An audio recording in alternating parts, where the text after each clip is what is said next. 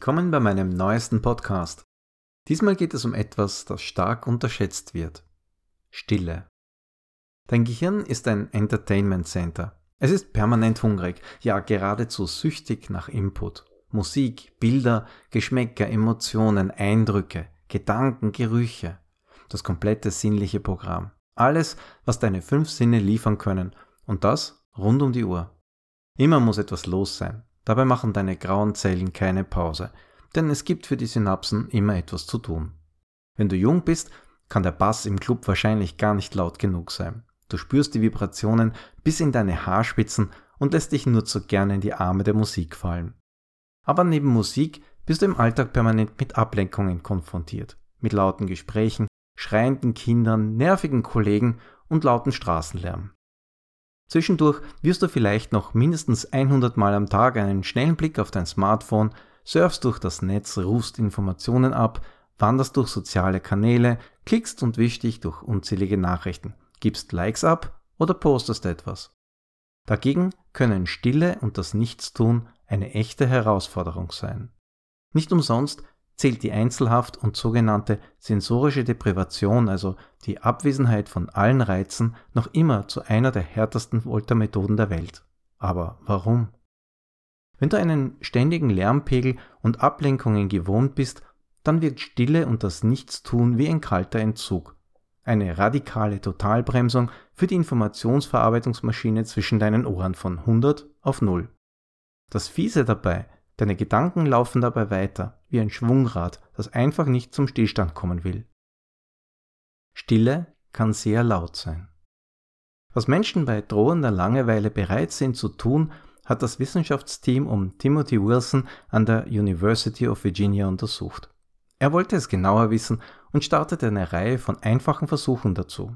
Das Team baten unterschiedliche Menschen in einem schlichten Raum ohne Ablenkung ein paar Minuten mit Nichtstun zu verbringen und sich einfach den eigenen Gedanken hinzugeben.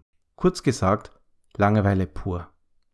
Alle Gegenstände, mit denen sich die Versuchsteilnehmer hätten ablenken können, wie Bücher, Smartphones, Schreibutensilien und so weiter, mussten sie natürlich vorher abgeben.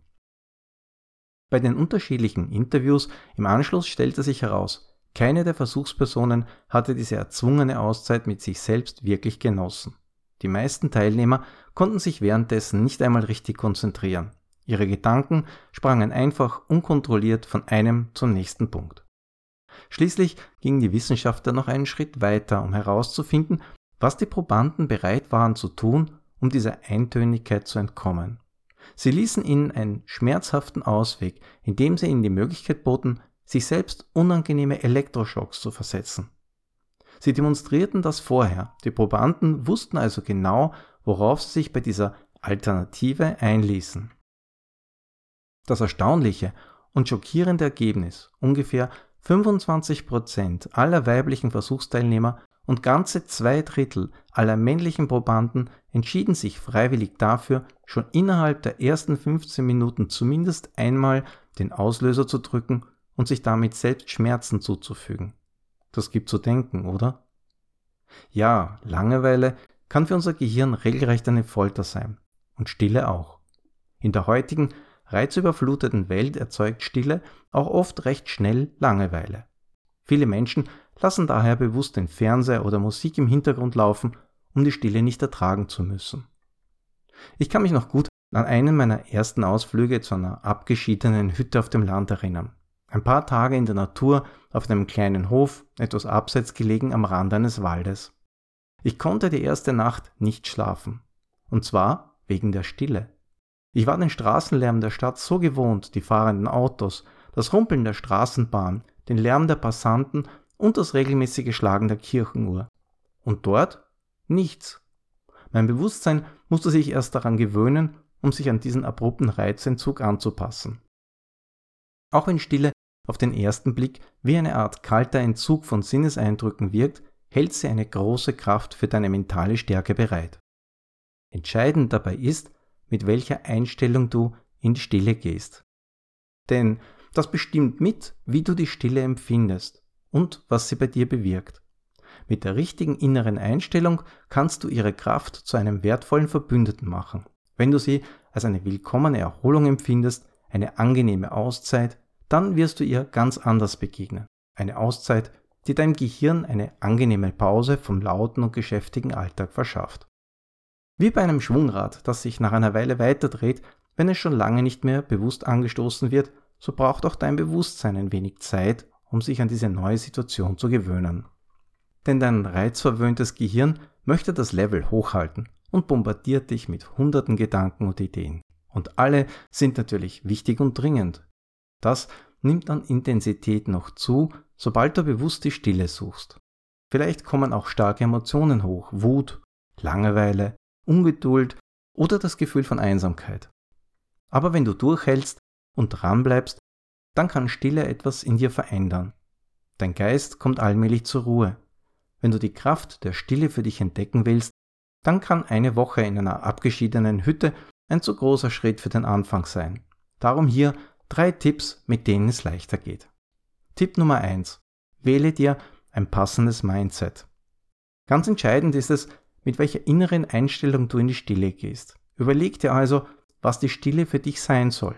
Eine angenehme Auszeit, eine erholsame Pause für deinen Geist, ein Raum für dich, Entspannung abseits der täglichen Hektik, Momente, in denen du vielleicht Energie tanken kannst, um dich neu zu fokussieren.